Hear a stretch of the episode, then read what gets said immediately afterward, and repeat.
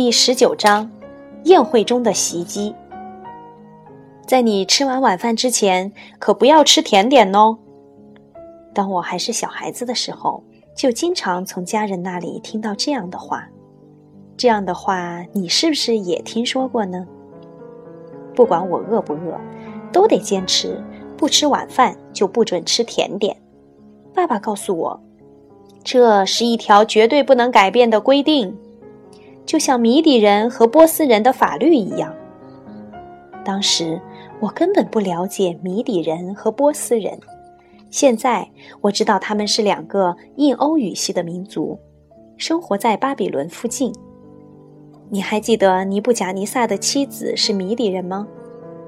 这两个民族都是通过严格的法律来管理国家，这些法律不能有任何变通。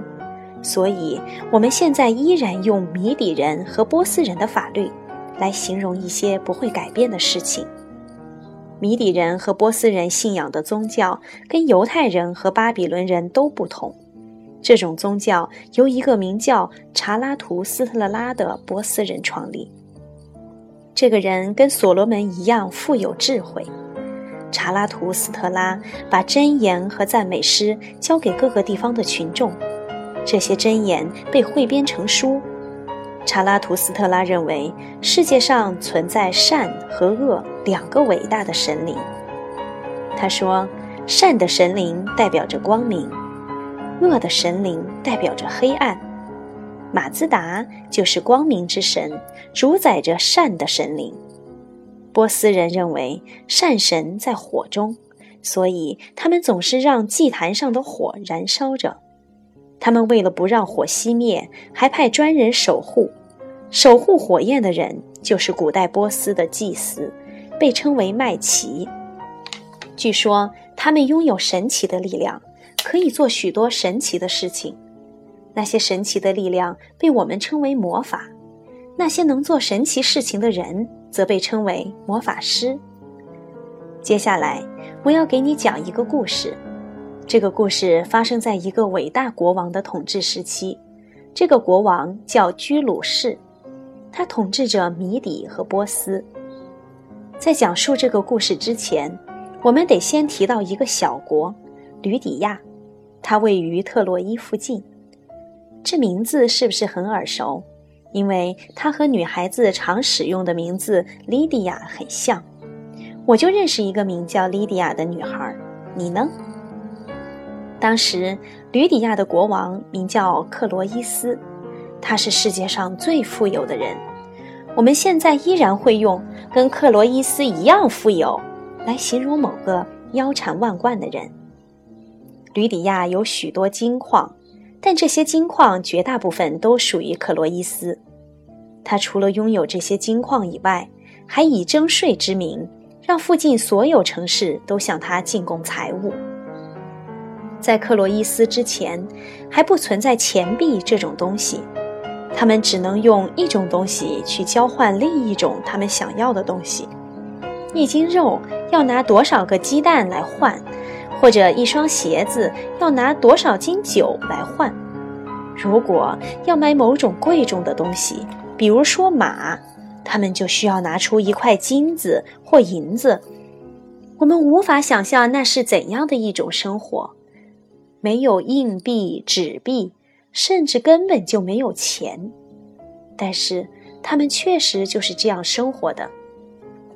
克罗伊斯把金子分割成小块儿，这样交易起来会更方便。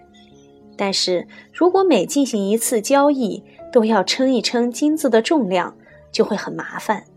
况且随身带一杆秤也不方便呢。克洛伊斯就让人事先称出每一小块金子的重量，为了表证重量是真实可信的，他让人把金子的重量和他的名字或名字的首字母刻在金子上面。这些刻着克洛伊斯印记的金块或银块，便是世界上第一批真正的钱币。虽然它们并不是圆形的，也不像我们现在使用的。雕刻着漂亮的图案。现在，我们应该讲一下那位伟大的波斯国王居鲁士了。他出兵攻打吕底亚，目的是占领这块拥有大量金矿的土地。当居鲁士的大军还在行进中的时候，克罗伊斯就急忙派人去希腊向德尔菲神谕求助，询问在即将发生的战争中谁将是最后的获胜者。你还记得前面讲过的那个神谕吗？人们总是希望神谕给予他们答案，预测自己将来的命运。现在还有不少人这样做呢。克罗伊斯从神谕那里得到的答案是：一个了不起的王国会在这场战争中灭亡。克罗伊斯对这个答案很满意。他认为神谕的意思是说居鲁士的王国即将灭亡。神谕说的没错，但克罗伊斯的理解正好相反。确实有一个伟大的王国灭亡了，但这个王国不是居鲁士的王国，而是克罗伊斯的吕底亚王国。居鲁士并不满足于攻占吕底亚，他接着对巴比伦发起了进攻。那时的巴比伦人每天沉溺于声色犬马之中，只顾着吃喝玩乐，不考虑其他任何事情。他们没有理由担心居鲁士的进攻，因为在他们城市的外围，城墙高高耸立，坚不可摧，并且他们还拥有黄铜制成的坚固大门。他们认为这座城池固若金汤，无人可破。但你还记得巴比伦城下流过的那条河吗？是的，幼发拉底河。幼发拉底河刚好穿过了这座城市。有一天夜里，巴比伦年轻的王子博沙萨正在举行一场享乐的宴会。这时，居鲁士派人筑起一个水坝，将河水引向另一边。抽干的河床为居鲁士的军队提供了通道，他们长驱直入，占领了巴比伦。惊慌失措的巴比伦人全都成了居鲁士的俘虏。据说，有一些巴比伦的祭司为居鲁士当了内应，就是他们为居鲁士军队打开了城门。他们这样做的原因是认为巴比伦人如此堕落。他们的毁灭已经无可挽回。如果斯巴达的那位莱克格斯当时还活着，他肯定会说：“我早就说过了，只顾享乐的人是不会有好下场的。”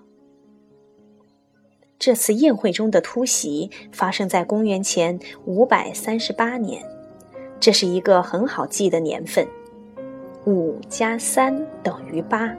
所以，五百三十八年（公元前），两年后，在耶路撒冷当了五十年俘虏的犹太人被居鲁士释放，获准回到了自己的故乡。巴比伦之囚的时代就此结束。如今，这座伟大的城市——巴比伦，邪恶的巴比伦，宏伟壮观的巴比伦。拥有厚重城墙、黄铜大门，还有空中花园的巴比伦，只剩下了一堆泥土。这是证明它存在过的唯一痕迹。